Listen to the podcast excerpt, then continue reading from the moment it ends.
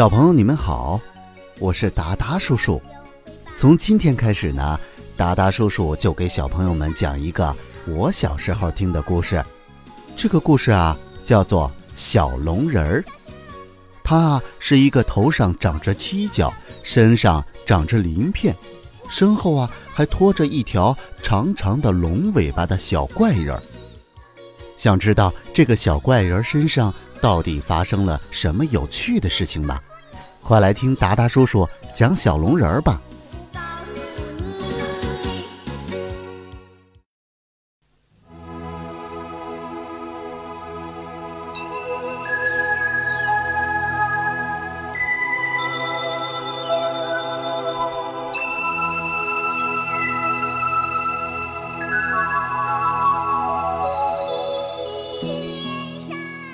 孩子们吹起泡泡糖，从天空中飘然而下。他们向人一打听，才知道掉进了九龙寺里，落到唐朝去了。正在焦急的时候，土地爷爷突然出现了。土地爷爷听说小龙人是来寻找女娲妈妈的，就带着他们去问千年老松。在老松树爷爷的指点下。孩子们又吹起了泡泡糖，又到别处寻找女王妈妈去了。第二十八集，途中的唐朝。小朋友，你们好，我是达达叔叔，欢迎你们收听小龙人儿。上一集我们讲到，孩子们吹起了泡泡糖，泡泡糖就将孩子们。带入了太空中。正当孩子们在太空中飞着的时候，突然“咚”的一声，孩子们纷纷从天空中掉了下来。这是怎么回事？他们从地上爬起来一看，咦，这儿的人穿的衣服怎么与他们一点儿也不同？原来啊，他们掉下的地方不是远古，而是……唐朝，于是宝宝就抓住了一个路人说：“唐朝皇帝不是叫李世民吗？”那个人马上生起气来：“此乃真龙天子，怎可直呼其名乎？”贝贝把小龙人拉过来，那人看着小龙人头上的一对龙角，惊叫道：“啊！”此乃真龙也。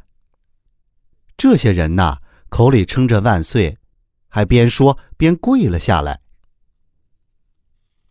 当地的官吏呀，一面派人禀告皇帝，一面啊，还把小龙人他们关在了一所大院子里。这个院子大门关得紧紧的，他们没有办法出去。正着急的时候，忽然传来。一阵嬉笑声，贝贝大叫道：“你是什么人？”小神，乃是土地爷啊！原来啊，是土地爷出现了。土地爷告诉孩子们：“这儿是九龙寺。”小龙人说：“他是来寻找他的女娲妈妈的。”可土地爷也不知道女娲在哪里，于是土地爷把孩子们带到了两棵千年老松树面前。琪琪哭着向老松树说：“松树爷爷，小龙人要找妈妈，求求您帮帮我们吧。”老松树说：“你们来的时候用什么东西来的？”还用那个东西把你们带去吧，宝宝脱口而出：“泡泡糖。”于是孩子们又吹起了泡泡糖，泡泡糖就带着孩子们慢慢的升上了天空。那这次泡泡糖能把孩子们带到远古时代吗？咱们下集再讲。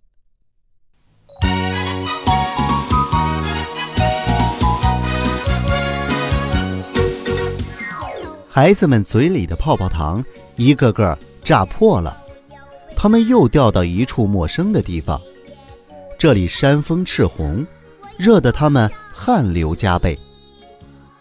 小龙人忽然觉得一阵凉风袭来，风起处有一个山洞。进到洞里，琪琪发现自己坐在了一块会发出声音的石头上，原来是一只大老龟。孩子们刚要跑开。前面又出现了一群不着衣衫、披头散发、手持石头、木棒的怪人。